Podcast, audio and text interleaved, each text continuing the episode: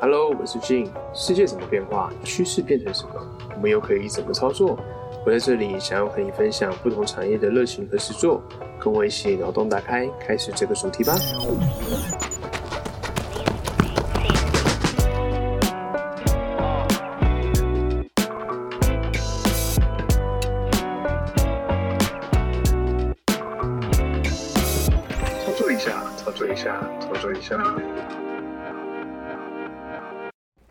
这集的操作一下要跟大家分享的呢是阅读操作，选书是这本少但是更好。相信在二零二二年底，大家可能都会因为工作繁忙而感到焦虑。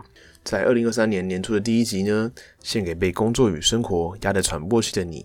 你是否曾发现自己忙到分身乏术？你是否曾觉得自己工作过度，却未能发挥实力呢？你是否曾觉得自己专做不重要的事？是否觉得好像忙碌不堪，却缺乏生产力？好像你总是在移动，却从未达到任何地方一样？这本书的作者呢，以少但是更好作为本书的核心概念，说明了为什么生活化繁为简如此重要。当你一旦有了每件事都很重要，有没有办法让每件事都做好这样的想法？不管什么样的请求呢，总是来自己身上，那结果呢，就会是让自己越来越紧绷，焦头烂额哦。反而呢，会让生活跟工作都是两头空。那书中与我们分享了一个核心的概念，叫做专准主义。什么是专准主义呢？你唯有允许自己不再照单全收，不再对每个人都说好，你才能真正的把要紧的事情呢，做出最高的贡献。专注主义之道呢，就是不断的追求更少，但是却更好哦。那谈的不是呢如何做完更多事情，而是关于如何做好对的事情。不是说做少而少做，而是为了在最高贡献程度上运作哦。透过只为了做必要的事情，尽可能的替你的时间和精力啊，做出最明智的投资。摒弃着我们什么都可以做的想法，它需要我们费心的做出真正取舍和艰难决定。在许多情况下，我们都能学着做出一劳永逸的决定。如此一来呢？我们便不必的反复问自己相同问题，而感到精疲力尽了。好，那我们举一些例子来说明非专注主义跟专注主义者的做法哦。那非专注主义者的话呢，他可能就会想着所有的事情我都必须要做，我全部都觉得很重要。那我要怎么样才可以全部都做呢？而专注主义者呢，则是少但是更好。我选择这么做，我只有少数的事情是真的要紧。取舍的结果是什么？那做法呢？非专注主义者的人，他会毫无纪律的追求更多。那对最急迫的事情呢，做出反应，不经深思熟虑呢，就对别人说好。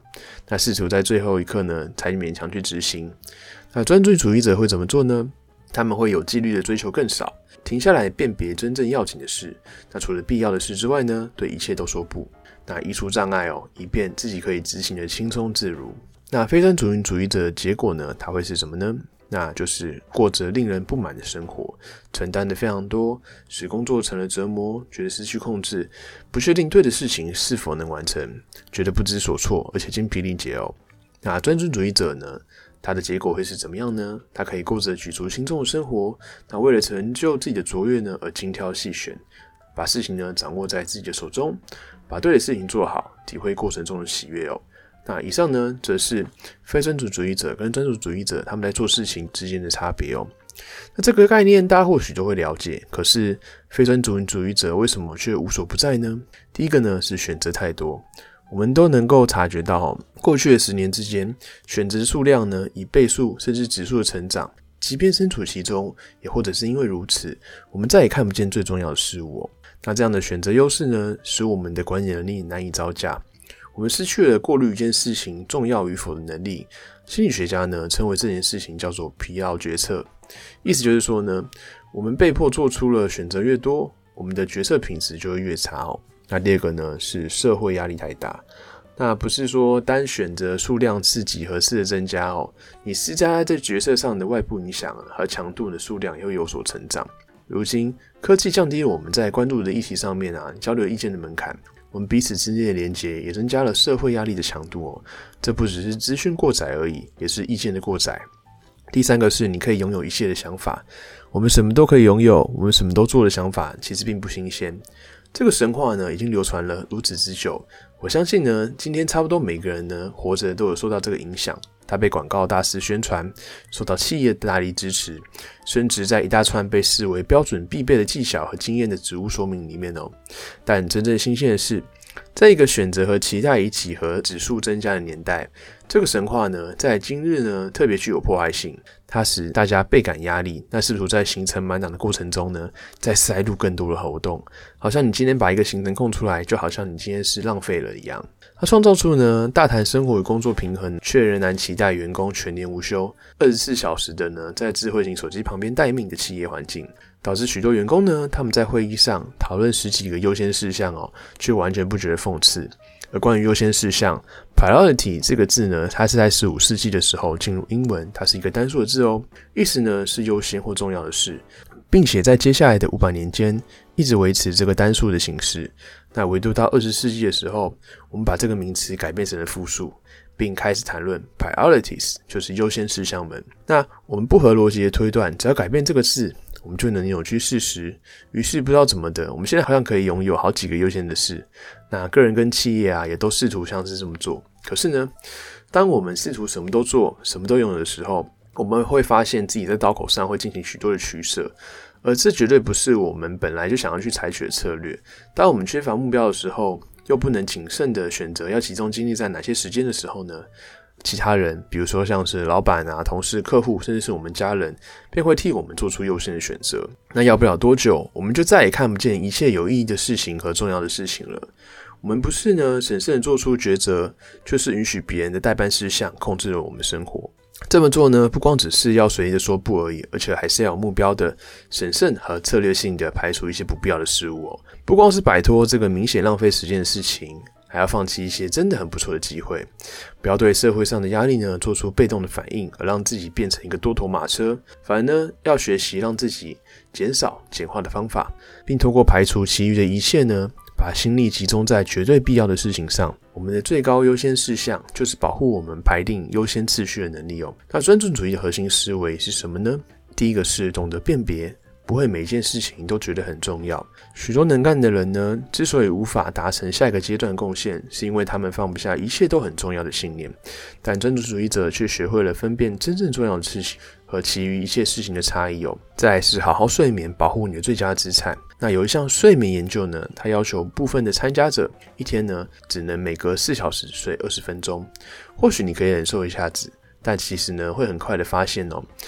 按照这样的睡眠模式呢，你可能不会有生命危险，但是它有它的缺点哦。比如说，尽管你是醒着，可是大脑呢只是维持勉强的运作而已，它会变得很难去思考、规划、排定优先次序，或更难看清这个局面哦。那或是难以做出抉择或选择，而几乎办不到繁琐的事情跟重要的事情哦。非专注主义者，他们认为睡眠是少睡一小时就等于多了一小时的生产力。失败者才需要睡觉，睡觉是一件很奢侈的事情。睡的很多呢，你是一个很懒惰的行为。那睡觉呢，因为你要花时间去睡觉，呃，无法让你全部都做。专注主义者他们会认为是多睡一小时呢，你等于多了更有生产力的几小时。绩效优异者呢，通常都需要睡眠。那睡眠呢是优先事项，那也是必要的事。那并且呢，可以孕育创造力哦。那睡眠呢，能使心智做出最高程度的贡献哦。那这就是在睡眠上，非专注主义者跟专注主义者之间的差别哦。好，再来是呢，如果我们要去排除一些不想做的事情，或者说要做更重要的事情的时候，我们必须呢要有优雅说不的力量。明确的说不呢，可能会比含糊或是不知道可不可以的事更为优雅哦。一句明确的我不想管这件事，远比不回应某人或是明知道自己不行的时候呢。用一些像是我会试着促成这件事，哦，我可能可以哦，这样子可以又有点不可以的这样回答方式来回答别人的时候呢，和表现优雅是不太一样的。那你拖到最后才说不，只会让你的环境变得更艰难，或者呢，同时让对方感到更愤怒而已哦。而优雅的说不呢，并不见得要代表要用不这个字去拒绝人家哈。那比起说不，专注主义者呢，更常选择不。有时候说不最优雅的方式，可能只是坦率的直接跟人家说不。无论是你想到我是在让我受宠若惊，但我又怕忙不过来，或是说我很想答应你，可是我现在有太多工作了。其实我们有各种方法呢，可以明确又有礼貌的拒绝某个人，却不用用到这些字。以下呢，只分享几个不用说不，但是可以摆脱这个情况的方式哦。第一个是尴尬的暂停，不要被冷场的威胁所控制哦，把它当做一个工具使用。当人家要求上门的时候，你就暂停片刻。在你宣布正式决定之前呢，你先在心里默念数到三。但如果你胆子大一点的话，你可以等其他人来接话，这样就可以了。用这样暂停的方式呢，让别人去想一想，呃，你自己的感受是不是觉得不太 OK，然后让人家大概知道你的意思，这样子。第二个是透过 email 呢，温和的说不。email 呢，也是开始练习说不的好方法，因为它可以让你有机会起草啊和改写你的不，以便尽可能的优雅哦。那许多人发现呢，你透过写 email 这样的距离呢，你可以减少对谈时候的尴尬。那你可以写的比较完整，你可以反复的检查。第三个是让我查一下行事历再回复你。这样的回复方式呢，使我们有时间思考，最后再回复说很抱歉，我实在抽不出空档。这呢，也使自己呢拿回这个决策控制权哦，而不是在被要求的时候仓促的说好。第四个是好，我该删掉哪个优先事项呢？那常常呢，我们在职场上呢，当说好呢，会使你自己在能力上让步哦，以至于无法完成工作上最高程度优先贡献的时候，说不也是你的义务哦。你可以回复好，我很乐意将它视为这个优先事项处理哦。那为了把注意力放在这个新专案上面，那我该从其他专案里面删除哪一项呢？这个情况也许很常在我们职场中见到。那你的主管啊，或者你的上司，他可能想到一件事情要求你做，那可是呢，你现在手头上也有一个很重要的事情要处理的话，那这时候你就可以用这样反问你的上司说：好。那现在的情况，我是要先做这个新的，还是我先做这个旧的？等到我旧的处理完之后，我再处理这个新的任务呢？让人家去选择这样的部分，那也不会说你每件事情都觉得很重要，那两个事情都要同时把它做好，这样子哦，让你的主管或上司啊去替你做出优先的选择权。第五个是说的时候要幽默，幽默的方式拒绝，化解尴尬的氛围。不过这个部分我自己是比较不推荐啊。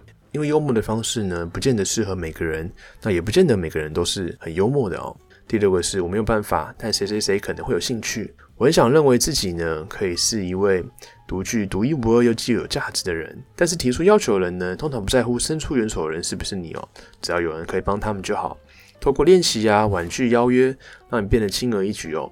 那我们必须学习摆脱生活中那些不必要的事物。如此一来呢，我们才能百分之百的把精力投入在对自己有益的事情上面。然而，我们这一生有半数的烦恼呢，都源自于答应的太快，而非拒绝不够快哦。沉没成本偏误呢，是对自己已知亏本的生意呢，持续的投入时间、精力和金钱这样的形象，只因为我们已经支付或是投下了一些无法回收的成本。当然呢，这很容易变成一种恶性循环，那就是我们投资的越多。我们越会觉得贯彻到底才是可以看到我们自己的投资获利哦。或许我们对某件事情投资的越多，我们就越难对它放手。那其实呢，有纪律的追求更少，是让生活更美好的一种方式。它可以让我们更加明确。比如说，我们用整理衣柜来比喻的话，当你持续清理生活的衣柜的时候呢，你会清楚的体验到这件事情的重要性，并排出优先顺序。生活呢会变得更有效率。每一天你都会变得比前一天更清楚。你必须要表达的事情，必要的事情呢，远比排在后面的下一件事情重要的多，而因此执行这些事情呢，也变得越来越轻而易举。下一次更容易掌控。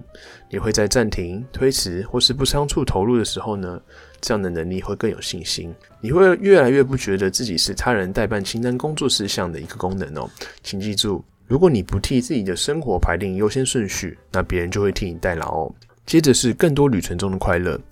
借由专注在此时此刻呢，将重要的事情上面，彻底活在当下呢，这样的能力也随之浮现哦。那活在当下最关键的好处就是，你可以创造出原本可能不存在的快乐回忆，会变得更常微笑，更真是简单，也更充满喜悦哦。那正如一位真正的专注主义者达赖喇嘛而言哦，人若是活得简单，知足必会到来。简单对幸福而言呢，是极为重要的。好，最后来帮大家总结一下。这本书呢，它不是在教你如何在短时间内完成最多的事情，而是教你如何只做正确的事。本书谈论的并非时间管理或是提升生产力的策略，而是提供你一个系统性的做法，教你呢如何在你个人呢和专业领域中变得更有效率、更有生产力和更有影响力。最终，你会过得自己的生活呢，而不是过着别人期待你的生活。日常生活中的我们是否也察觉到了那股坚持不懈、只为想要做好每一件正确的事这样子的压力呢？而现实是我们根本就很难做到。相反的，注意力被太多的这种纷争啊、杂事所分散了，以至于无法发挥任何的影响力。然而，每一位现代知识工作者都摆脱不了忙与忙这样的陷阱。每个人呢，都会贪图过多，生活呢跟工作的简单，竟然变成一种奢求。那这本书呢，也分享给迎接二零二三年大家，希望大家呢可以不再去追求很多选项同步进行哦，而是专注于自己的优先顺序上，提升更好的质量。最后给大家送来书中我最喜欢的一段话：如果你不替自己的生活排定优先次序哦，那别人就会替你代劳哦。好的，那我们自己的少，但是更好。操作一下就分享到这边。那如果喜欢我们的频道，或是呢希望我跟大家分享什么样类型的书，或是要访什么样类型的来宾哦，都欢迎在我们的评论区留下留言，给我们五星的好评哦。谢谢大家。